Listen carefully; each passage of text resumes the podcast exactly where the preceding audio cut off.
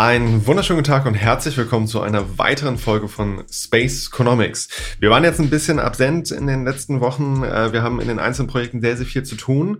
Aber wir wollen heute ähm, über Wissenschaftskommunikation, Podcasts im Allgemeinen ähm, und Wissenschaftskommunikation dann im Speziellen bezogen auf die Hochschulkommunikation sprechen.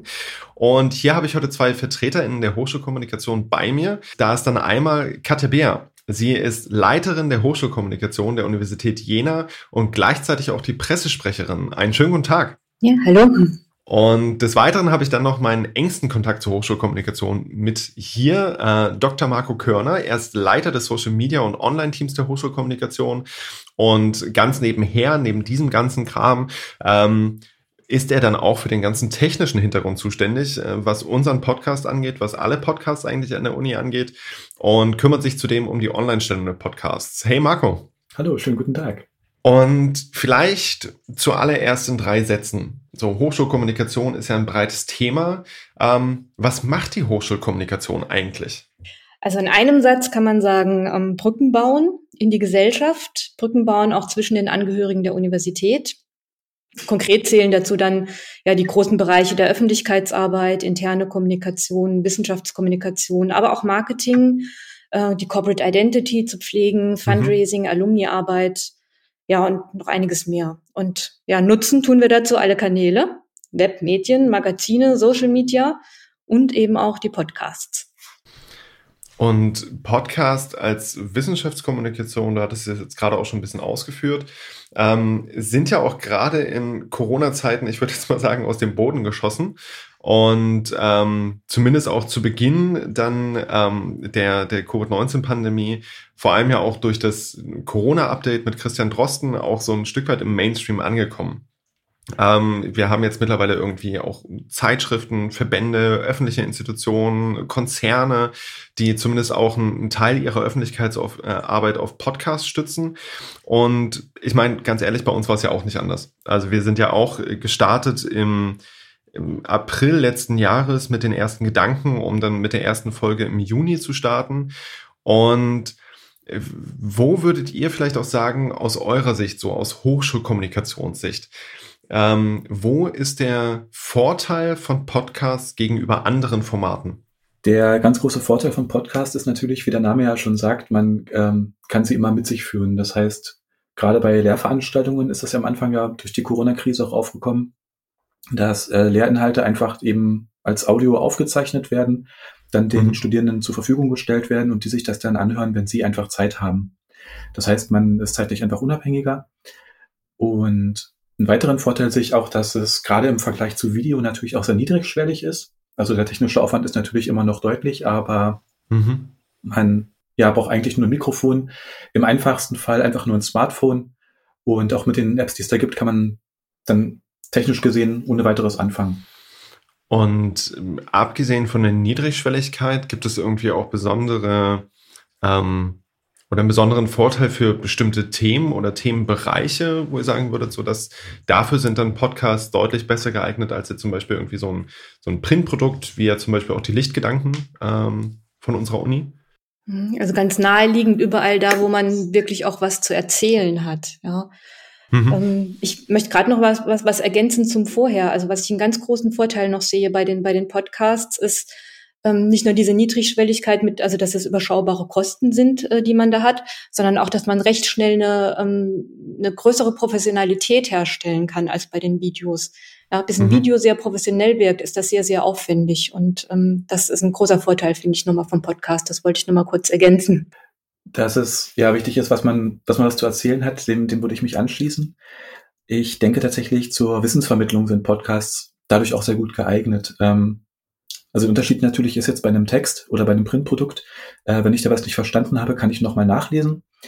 Das mache ich mhm. bei Podcasts aber tatsächlich auch, wenn ich welche höre und denke, Moment, was wurde gerade erzählt, dann spule ich tatsächlich äh, nochmal ein paar Sekunden zurück und höre es mir einfach nochmal an. Und ja, das, das klassische Beispiel ist ja, wenn die Leute auf dem Weg äh, zur Arbeit äh, oder einfach mhm. beim Spazierengehen, sagen wir jetzt mal in der Zeit, ähm, ja, sich das anhören wollen, dann können sie das einfach tun und haben, also können das einfach nebenbei wahrnehmen. Also es ist einfach dadurch auch, ähm, bindet, glaube ich, weniger Kapazitäten. Ja, was ich persönlich auch noch sagen muss an der Stelle, äh, für mich sind Podcasts auch immer sowas, ähm, ich weiß nicht, ob das das richtige Wort an der Stelle ist, aber sowas, sowas sehr Intimes. Also ab, absolut sind sie das. Also ich denke, also Podcasts, also gerade wenn jemand eine angenehme Stimme hat, also eine Stimme ist ja auch sehr wichtig, um, um Vertrauen zu bilden, Vertrau Vertrauen zu schaffen. Mhm, mh da, da sind zwei Dinge, die da mit drüber kommen. Zum einen, dass man natürlich auch als Experte, als Expertin ähm, da schneller wahrgenommen wird, aber auch, dass man so eine mhm. Nähe dadurch herstellt und schafft, ja. Und ich finde es dann auch halt auch sehr schön, also von, von unserer Seite jetzt, also ich bin ja auch lehrende Person bei uns an der Uni, ähm, für mich ist halt der Riesenvorteil, äh, Marco, du hattest es schon angesprochen mit den, mit den Vorlesungen, die dann irgendwie ähm, mit, mit Audio besprochen werden und dann auch, wenn ich einfach Themen habe, die wir im Podcast schon behandelt haben, die ich irgendwie in einem Seminar oder in einer Vorlesung behandle, dann noch einfach sagen zu können. Und wenn Sie das mehr interessiert, wir haben da noch eine Podcast-Folge, hören Sie doch einfach mal rein, vielleicht ist es ja was für Sie. Ähm, das heißt also, für, für mich sind halt diese Podcasts, also es würde natürlich genauso auch gehen, wenn wir, wenn wir YouTube-Videos machen würden, ähm, aber für mich sind da die, die Podcasts auch wirklich nochmal so eine, so eine wahnsinnige Ergänzung, wie du auch sagtest, Marco, mit der, mit der Wissensvermittlung, ähm, wo ich einfach nochmal eine zusätzliche Ressource habe, den ich halt unseren StudentInnen entsprechend zur Verfügung stellen kann. Und wir haben uns ja am Anfang relativ viel Gedanken gemacht, so wie, wie wollen wir jetzt irgendwie vorgehen. Es, es gab da auch noch nicht so äh, das große ganze äh, Konzept dafür bei uns an der Uni. Mittlerweile hat sich das ja schon, schon deutlich geändert. Ähm, wenn ich jetzt aber zum Beispiel sage, okay, ich möchte, ich möchte mein Wissen darüber vermitteln, ich möchte damit in die Wissenschaftskommunikation einsteigen und ähm, vielleicht erkenne ich dann halt wirklich so Podcasting, ja, das könnte wirklich was für mich sein. Ähm, was würdet ihr sagen, worüber sollte ich mir Gedanken machen, bevor ich damit anfange? Ganz klassisch ähm, oder ganz einfach. Ähm, die Gedanken sind bei die gleichen wie bei jeder Kommunikationsmaßnahme. Also was ist es, was ich erzählen will? Also was ist mein Inhalt? Und an wen richtet sich dieser Inhalt? Das heißt, ähm, wichtig ist es bei auch bei Podcasts sich zu überlegen, was ist die Zielgruppe, was interessiert die Zielgruppe und das einfach daher zu denken. Also wenn ich beispielsweise, äh, ich als Chemiker mir denke, ich möchte einen Podcast über Chemie machen, ähm, bin ich tatsächlich immer in Versuchung, dass es mir tatsächlich auch passiert, einfach zu sagen, ich erzähle jetzt einfach der, der weiten Welt, wie toll ich Chemie finde oder wie toll Chemie ist. Besser ist mhm. natürlich, wenn ich mich erstmal frage, wen interessiert das eigentlich? Hm, an wen möchte ich mich richten? Äh, und was interessiert diese Leute? Also wenn ich jetzt sage, ich möchte Schülerinnen und Schüler im Abitur ansprechen, dann komme ich mhm. plötzlich auf ganz andere Ideen, was ich denen erzähle. Und ja. auch eine Botschaft ist natürlich wichtig. Ich hatte den gemacht persönlich ähm, mit der Botschaft, also ich hatte halt dieses Blog gehabt, wo ich erzählt habe, Chemie ist voll gut und ähm, beziehungsweise äh, Chemie als Naturwissenschaft ist auch Teil der Natur. Und im Podcast hatte ich das einfach umgedreht und gesagt, Chemie ist Gift und habe dann einfach Gifte vorgestellt. Also das ist Genau, mhm. das ist einfach diese Botschaft. Äh, idealerweise kann man die sich auch aufschreiben als einen Satz und ja, jede Folge kann dann quasi auf andere Art diesen, den Inhalt dieses Satzes vermitteln. Äh, Katja, würdest du da was ergänzen wollen? Ja, also ich denke, dass die, die Zielgruppe ähm, ganz, ganz wichtig ist, wie, wie Marco Körner auch gerade sagt. Ähm, also auch, auch die Frage, ist meine Zielgruppe überhaupt die, die ähm, ja, Podcasts auch konsumiert? Sind die überhaupt ähm, auf, auf diesen Kanälen da auch unterwegs? Ähm, um die zu erreichen. Das ist was, was ich denke auch, auch vorne dran nochmal gefragt werden muss, ob Audio auch das passende Format ist, dann um die Botschaften auch zu kommunizieren. Ne? Definitiv, definitiv. Also das ist auch was, ähm, was wir ab und zu merken, wenn es dann um, also diejenigen, die öfter zuhören, werden sich vielleicht auch dran erinnern, wenn es dann zum Beispiel irgendwie um Clustertheorien geht, ähm, wo ich aber auch feststellen muss, Podcasting hat dann an gewissen Stellen auch einfach seine Grenzen. Also darüber muss ich mir auch im Klaren sein, wenn ich in einem, wenn ich Wissen kommunizieren möchte, das sich vor allem visuell erschließt, dann würde ich halt auch sagen, okay, dann ist vielleicht eher ein anderes Format sinnvoll. Ähm, bei Clustertheorien ist dann halt auch, auch einfach für uns die Schwierigkeit, wir, wir würden das gerne auch irgendwie darstellen und mal kurz zeigen. Das geht natürlich nicht.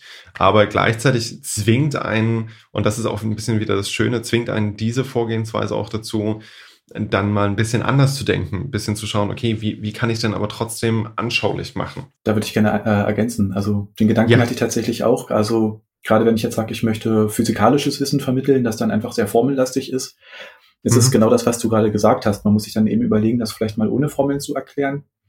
Oder ähm, ich erinnere mich gerade an eine Podcast-Folge, die ich mal gehört hatte. Ähm, da wurde der goldene Schnitt erklärt. Das heißt, diese ganze Folge hat sich um diese eine einzige Formel gedreht und mhm. dann auch gesagt, wo, wo kommt die her, was bedeutet das? Ja, ich glaube, man, man kommt tatsächlich durch Podcasts dadurch auch einfach zum Punkt und überfrachtet die Leute im besten Fall auch weniger. Mhm. Ich denke, man, man lernt da auch, auch recht schnell, auch, auch, auch übers Feedback dann die, die Sprache klar zu halten, äh, auch einfach mhm. zu erklären. Ähm, also einen der interessantesten Podcasts, den ich mal gehört habe, da ist wirklich ein Experiment auch ähm, vorgeführt worden dabei. Und äh, also die Soundeffekte waren zum einen da natürlich auch, auch wichtig, aber es ist immer, sind aber auch die Schritte klar und mhm. einfach erklärt worden. Und also das hat auch ganz gut funktioniert. Also man kann da schon durch auch, auch wirklich experimentell unterwegs sein. Wahnsinn, ja, das ist dann, das ist dann, glaube ich, auch nochmal so, so Next Level, wenn ich dann auch ähm, aus anderen Bereichen mir Podcasts anhöre, wo, wo ich dann natürlich auch noch mal stärker mit, mit anderen Sounds arbeite. Das machen wir zum Beispiel gar nicht. Aber da dann natürlich auch noch mal die Möglichkeit habe, umzudenken, wie lassen sich dann gewisse Sachen, die ich ansonsten irgendwie sehen würde, äh, dann entsprechend über Audio verarbeiten. Und was für mich am Anfang vor allem ein großes Thema war, ähm, als wir uns so die ersten Gedanken gemacht haben bezüglich eines Podcasts, war auch okay. Also da, kam bei uns dann auch ähm, die, die Frage auf, haben wir denn genügend, genügend Futter? Also ähm, ich fand den einen Tipp, den ich äh, gelesen habe in der Vorbereitung, äh, ganz, ganz hilfreich zu sagen, okay, ich schreibe jetzt einfach mal 20 Themen auf, über die ich bei, in einem bestimmten Themengebiet sprechen kann. Weil in dem Moment, wo ich diese 20 Themen gefüllt bekomme, ähm, ist es sehr, sehr wahrscheinlich, dass ich dann auch weitere gefüllt bekomme. Wenn ich das nicht mal hinbekomme, dann sollte ich mir vielleicht über das Format nochmal Gedanken machen. Aber selbst dann ist ja das Interessante, ich kann dann irgendwie ein Themengebiet abhandeln und das äh, mir vornehmen und mich dann vielleicht auch erweitern, kann dann auch ein bisschen weiterschauen. Ich meine, wir machen das jetzt ja eigentlich nicht anders. Ähm, wir reden sonst über die Wirtschaftsgeografie und sind hier jetzt aber auch unterwegs mit der Hochschulkommunikation. Ähm, liegt sicherlich auch in meinem Hintergrund, aber das hatten wir auch in anderen Bereichen, wo es dann einfach mal um den Wissenschaftsbetrieb im Allgemeinen geht. Wenn jetzt eine Person aber sagt, okay, ich würde, ähm, ich würde jetzt gerne damit anfangen und was sind, was sind die Schritte, ähm, davon abgesehen, sich dann am besten direkt an euch zu wenden und äh, nicht schon mal alles vorher fertig zu haben, äh, bevor dieser Schritt geschieht? Was sind, was sind Schritte, die Personen unternehmen sollten, ähm, wenn sie sich jetzt dazu entschieden haben, einen Podcast zu machen? Ich würde gerade sagen, als erstes mal bei Marco Körner anrufen. mhm. Genau, das wäre tatsächlich das Beste. Also einfach erstmal sich melden. Also genau, einfach an uns wenden. Das funktioniert inzwischen auch recht gut. Mhm. Und dann würde ich, glaube ich, in einem Gespräch auch einfach schauen, worum geht es inhaltlich, ähm, an wen richtet sich das. Also die ganzen Sachen, die wir gerade schon besprochen hatten. Und ähm, ja, im Grunde auch die ähm, sensibilisieren für den Aufwand, den das Ganze mit sich bringt. Wir hatten das ja auch gerade schon besprochen.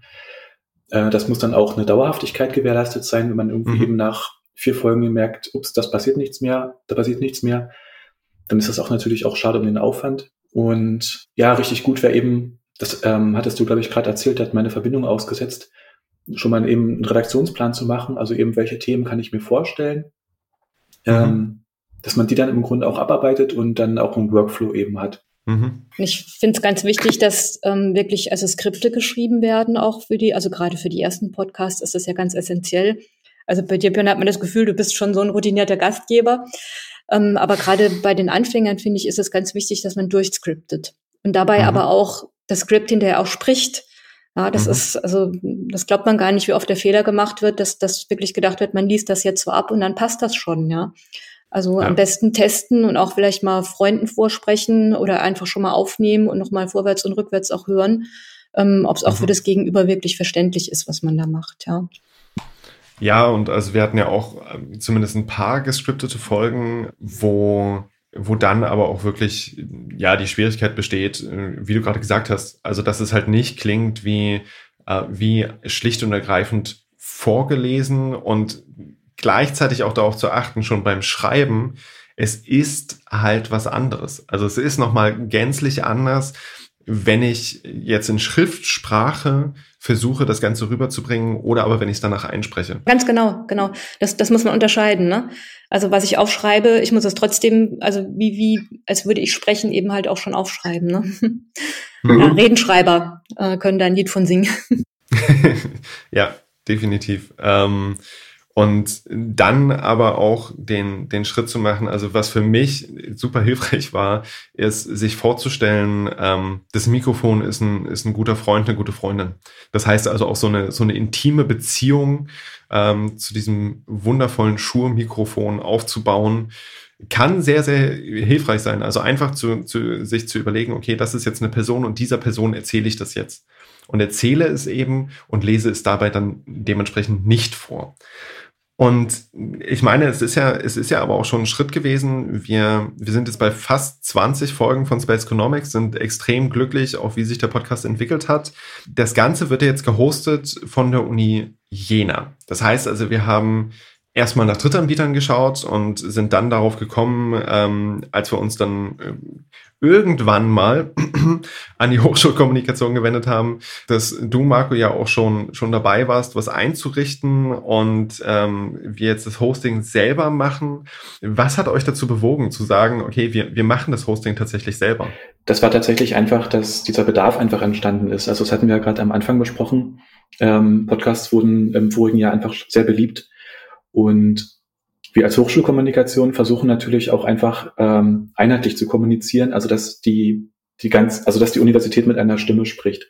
Und mhm. wenn natürlich jetzt einfach immer mehr Podcasts auftauchen, ist es natürlich auch einfach für uns wichtig, dass wir klar machen, es sind die Podcasts der Universität, dass wir auch dabei unterstützen, dass ein, ein guter einheitlicher Standard gewährleistet ist, was die Qualität und auch äh, Konzept angeht. Mhm. Und gleichzeitig natürlich sind wir auch eine Serviceabteilung und versuchen da auch einfach Möglichkeiten zu schaffen. Also wir hatten ja das Treffen gehabt mit dem, also uns mit dem Multimedia-Zentrum getroffen und mit der ähm, digitalen Bibliothek Thüringen und sind mhm. jetzt dazu übergegangen, dass die Podcast-Folgen in der DBT hochgeladen werden, ähm, dann über mich, beziehungsweise ich leite das mhm. dann weiter und ähm, dann von uns dann entsprechend in die Verteildienste, also äh, Spotify, Apple Podcasts äh, ausgespielt werden.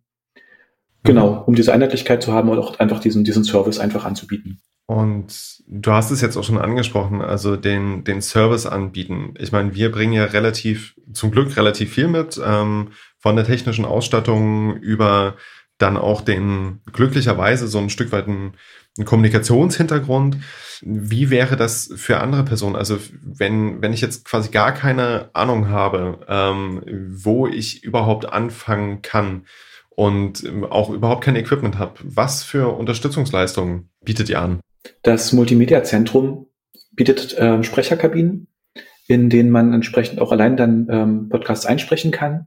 Ähm, die mhm. helfen auch beim Schnitt und ich glaube auch in der Produktion. Und das ist also wird tatsächlich auch gern genutzt und die Leute, die das wahrnehmen, sind auch sehr zufrieden mit dem Ergebnis. Das heißt, niemand braucht sich da wirklich jetzt ein professionelles Mikrofon kaufen. Das gibt's alles an der Universität und das Multimedia-Zentrum unterstützt da auch sehr gern, also was die, die technische Aufnahme angeht. Inhaltlich, redaktionell bin ich als Vertreter der Hochschulkommunikation, also sehe ich mich in, in der Zuständigkeit, dass dann einfach mhm. das, was gesprochen wird oder dass die Inhalte dann einfach auch entsprechend ja vermittelt werden. Mhm.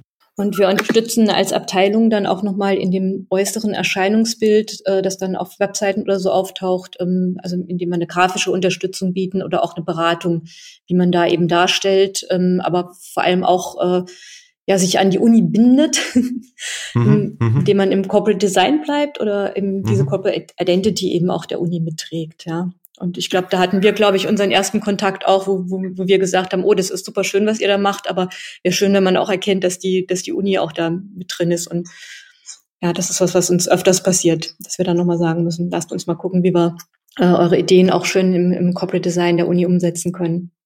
Mhm. Also das war für uns tatsächlich auch so eine Herausforderung, weil wir, ja, weil wir am Anfang davon ausgegangen sind, okay, da, da gibt's nichts in, in die Richtung, in Richtung Podcast von, von Uni-Seite. Und wir sind lustig drauf losmarschiert um dann halt festzustellen, okay, vielleicht hätten wir dann doch schon mal an der einen oder anderen Stelle äh, mit euch reden sollen. Ihr hattet jetzt auch beide mehrfach angesprochen, äh, mit, das, mit der einen Stimme sprechen. Warum also ich weiß, dass, dass ähm, auch KollegInnen von mir dann manchmal sich auch fragen, aber warum, warum muss das denn sein? Warum kann ich denn nicht als, als einzelne WissenschaftlerInnen oder dann auch ähm, vielleicht in, in einer Professur mich so nach außen präsentieren, wie ich das möchte? Warum braucht es das Corporate Design beziehungsweise auch die, die Corporate Identity der, der Uni? Für uns als Uni ist es auch ganz wichtig, dass, dass wir einen Wiedererkennungswert nach außen haben. Also ganz offensichtlich ist es zum Beispiel bei, bei sowas wie Affiliationsrichtlinien, wenn wir darum bitten, dass ähm, immer das gleiche Wording benutzt wird, wenn man die Universität Jena zitiert.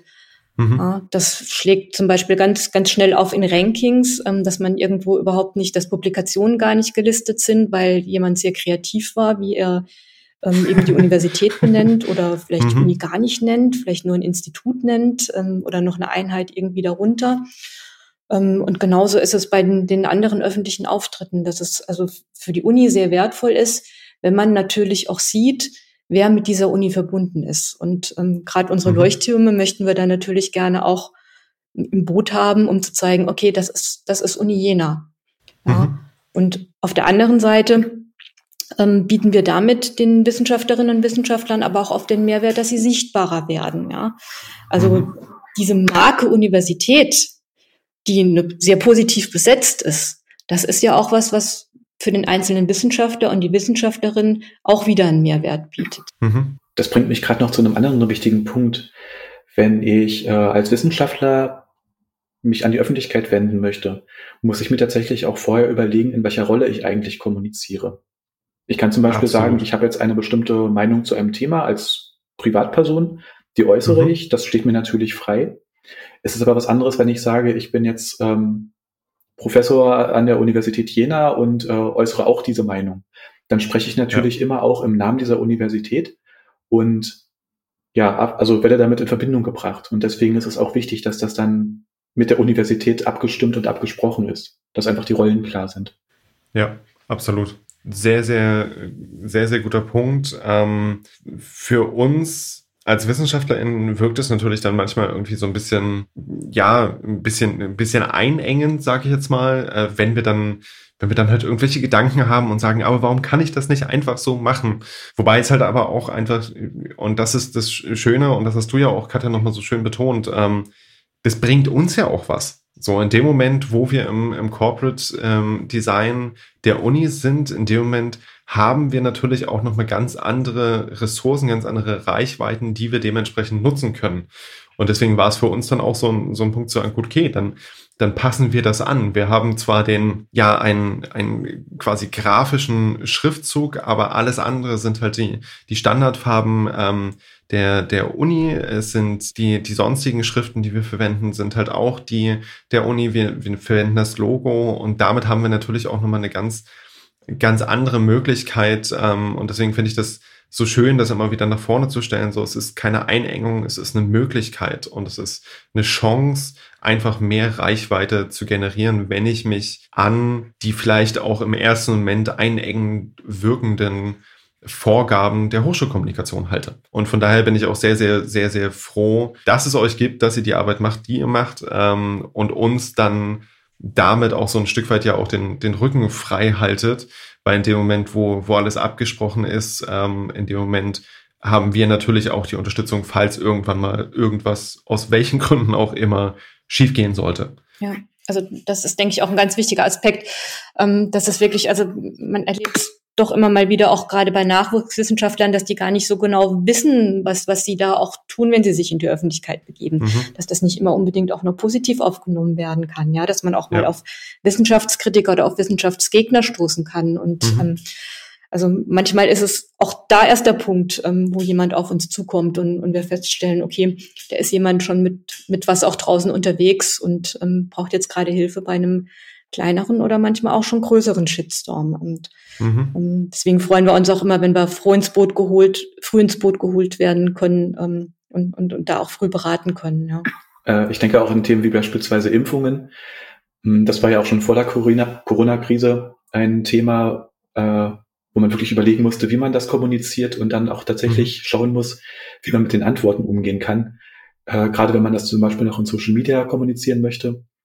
Und das ist tatsächlich vielen oftmals nicht klar, dass es da einfach in der Öffentlichkeit Gruppen sind, die einfach den Inhalt auch doof finden. Mhm. Und dann ist es halt umso besser, gemeinsam irgendwie auch dem begegnen zu können, als das Gefühl zu haben, irgendwie auf sich alleine gestellt zu sein. Wir sind dabei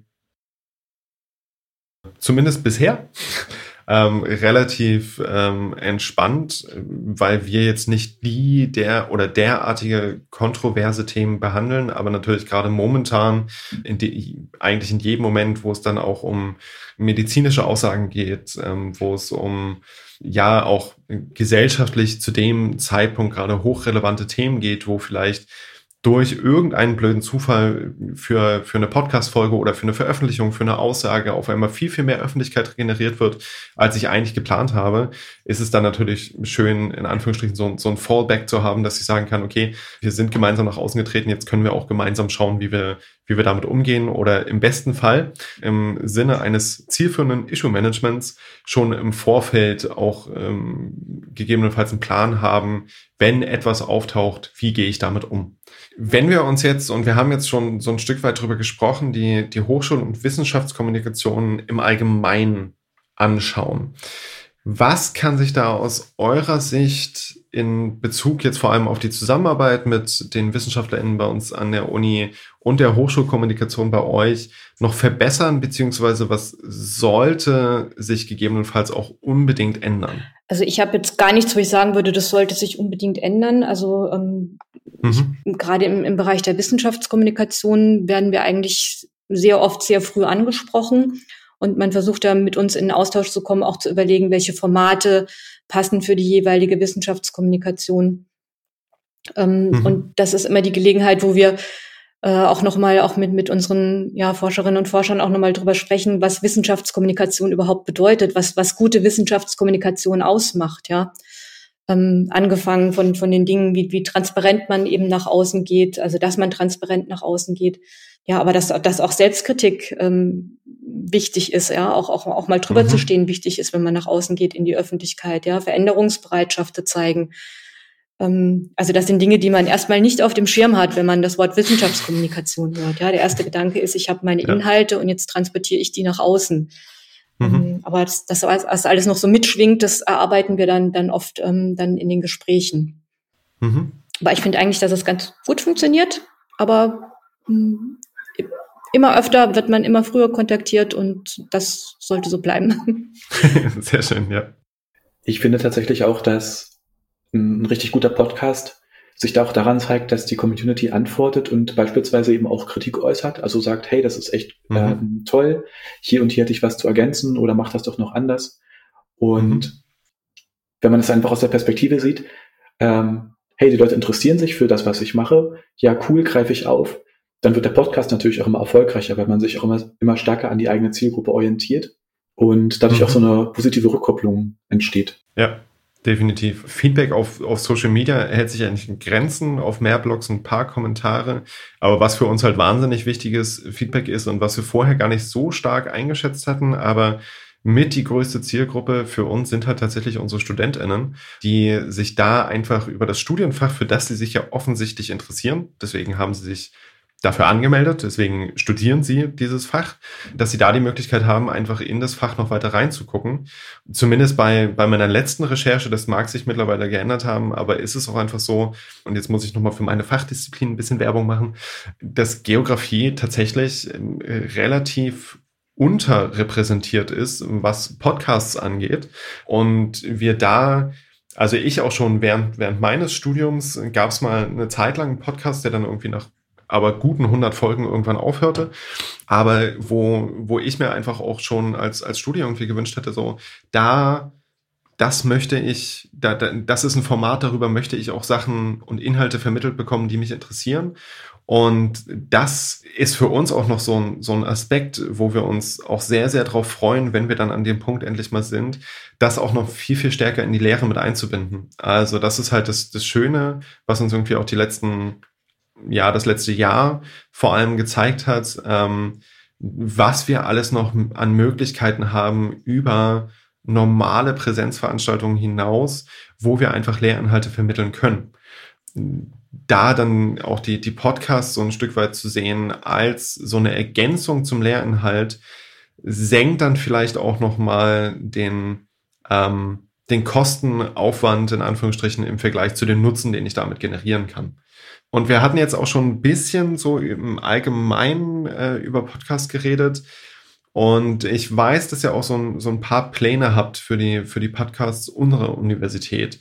Was, was ist denn so seitens der Hochschulkommunikation ein Wunsch beziehungsweise eine Vision, wenn wir jetzt an, an die Podcasts der Uni denken?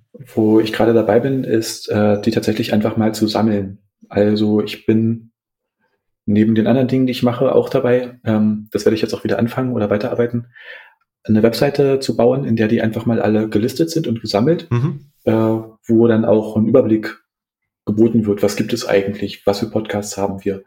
Das werden ja auch immer mehr und genau das ist so die Idee, einen Überblick zu machen. Ansonsten freue ich mich, mhm. glaube ich, drauf, wenn noch mehr Podcasts entstehen. Mhm. Definitiv. Und also ich mich auch. bin tatsächlich gerade auch sehr froh, wie das, wie das läuft. Also dass Podcasts kommen, dass wir kontaktiert werden, ähm, dass auch das Angebot des Multimedia-Zentrums sehr gut wahrgenommen wird. Und womit ich mich zunächst, also auch weiter noch beschäftige, ist auch dann die, ja, die Verbreitung der Podcasts in den sozialen Medien, was bisher auch noch nicht passiert ist, weil der Überblick auch einfach fehlt.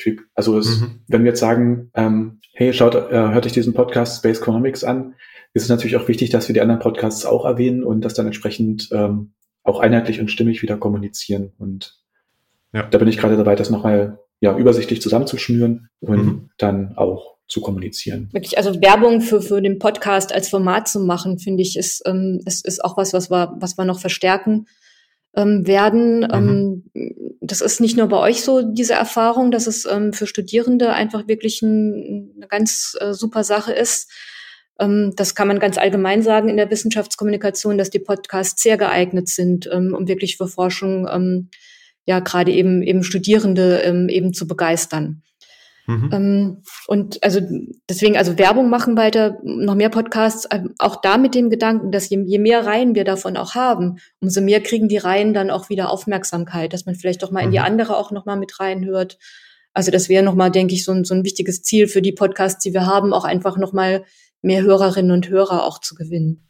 Sehr schön. Wir haben jetzt über relativ viel geredet. Ähm, und ich weiß, Marco, du hast da auch sehr genaue Vorstellungen, was so die, das Wichtigste ist, was wir jetzt irgendwie hiervon mitgenommen haben sollten. Vielleicht kannst du einfach noch mal kurz sagen, so das sind, das sind die Aspekte, darauf sollte ich achten, wenn ich einen Podcast machen möchte. Ja, die wichtigsten Punkte sind, äh, dass man sich überlegt, in welcher Rolle kommuniziere ich. Also spreche ich als Experte und wie ist meine Legitimierung, auch in Unterscheidung mhm. zur, ähm, zum privaten Auftritt. Dann ist sehr, sehr wichtig, dass man sich klar ist, dass der Podcast für das Publikum da ist, nicht für einen selbst. Das mhm. heißt, alles, was ich anbiete, tue ich für mein Publikum und entsprechend ist auch jede Kritik und jeder Kommentar ähm, immer erstmal ein Grund, dankbar zu sein. Mhm. Die Botschaft ist wichtig, idealerweise eine Botschaft in einem Satz, um die sich jede Folge mehr oder weniger dreht. Mhm. Ja, natürlich ist auch wichtig, dass man sich vorher auch Gedanken macht oder darüber im Klaren ist, dass das einfach Aufwand bedeutet. Das merkst du ja sicherlich selbst. Ähm, mhm. Das muss vorbereitet werden, Skripte schreiben, Gesprächspartner an, ähm, ansprechen. Dann haben die vielleicht manchmal keine Zeit und Termine fallen äh, wieder zusammen. Das muss wohl mhm. überlegt sein und muss tatsächlich auch bewältigt werden können. Denn im Idealfall läuft der Podcast viele, ja Podcast viele Jahre sehr erfolgreich. Und was noch wichtig zu beachten ist, man hat nicht von Anfang an mega Erfolg. Eine Community mhm. muss aufgebaut werden. Das dauert so meiner Erfahrung nach im Regelfall zwei, drei bis fünf Jahre. Ja, also da sind wir auch noch auf dem Weg. Und in dem Sinne, vielen, vielen Dank, Marco, nochmal für die, für die Zusammenfassung. Katja, gibt es da noch einen Punkt, wo du sagen würdest, das würde ich gerne noch ergänzen? Ich habe eine Kleinigkeit, aber ähm, ganz wichtiger Tipp ist auch noch zu gucken, ob ähm, der Mitarbeiter oder die Mitarbeiterin, die das macht, eine schöne Sprecherstimme hat. Es ist so naheliegend, aber hm. ähm, und wer die nicht, nicht mitbringt von selbst, ähm, das kann man, kann man lernen, kann man trainieren, da gibt es gute Angebote, ähm, auch an der Uni Jena. Sehr schön. Vielen, vielen Dank für die Hinweise. Vielen, vielen Dank für ähm, das Gespräch. Es hat mir sehr, sehr viel Freude gemacht.